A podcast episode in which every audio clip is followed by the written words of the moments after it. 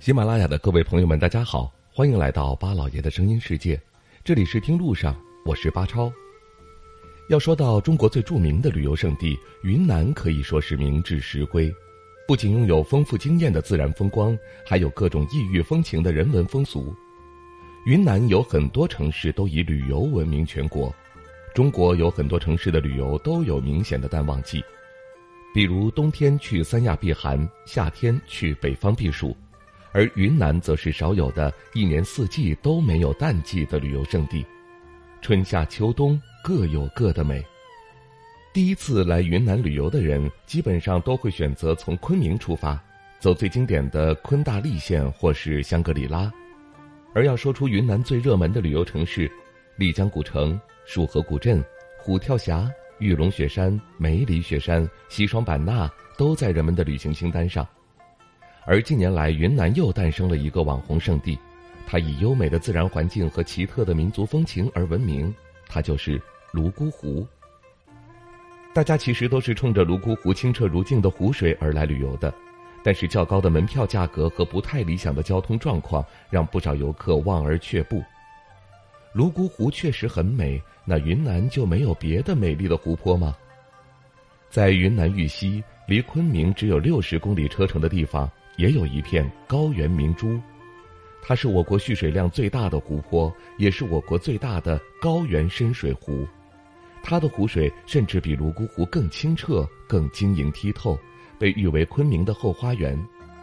昆明人周末出游休闲度假的首选就是这座高原湖泊。抚仙湖，很多同时去过泸沽湖又去过抚仙湖的游客都说，抚仙湖全方位比泸沽湖更胜一筹。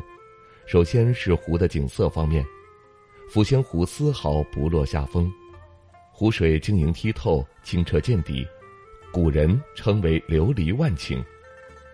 湖边景色宜人、安静恬淡，如果晚饭后在湖边散步。你会完全感受不到这是身处热门景点，更像是在一个湖边度过一段平淡的休闲时光。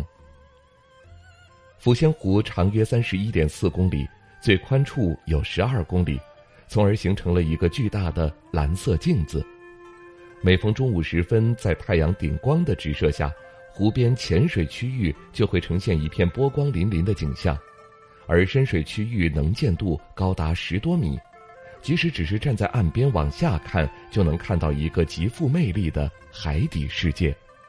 其次，抚仙湖交通条件也比较好，路况好，汽车班次多，自驾单程只要一个小时左右。即使是坐公交前往，从昆明出发，两个小时以内就能到达湖边。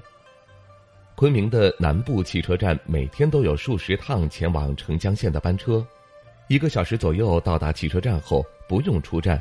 在车站内就有十元的环湖公交和前往陆冲的公车，想要到湖边去玩的人，最快二十分钟就能够到达湖边，开启一段惬意的仙湖悠然之旅。而抚仙湖相比泸沽湖还有一个最大的优势，那就是不需要购买门票，这让很多游客随时随地的都可以来玩，还贴心的帮游客省钱。如今抚仙湖正在不断的优化旅游环境。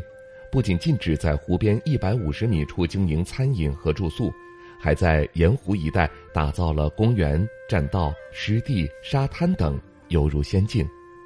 如果你在金沙滩上拍照分享，说不定还有人会误以为你身处三亚。不知道您到云南去旅游过吗？您见识过这一座高原湖泊吗？也欢迎各位留言发表您的看法。好了，感谢您收听我们这一期的《听路上》，下期节目。我们再会。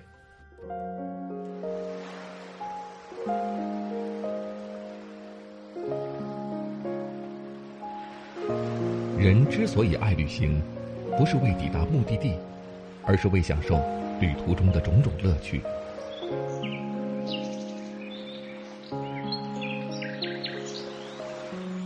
如果问我旅行的意义是什么，我也不知道。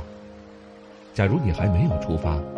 不如和我一起听路上。